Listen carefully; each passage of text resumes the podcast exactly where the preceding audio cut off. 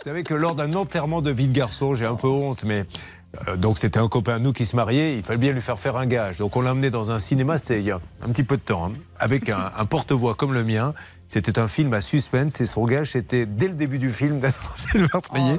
Donc il est allé devant l'écran, il a regardé les gens.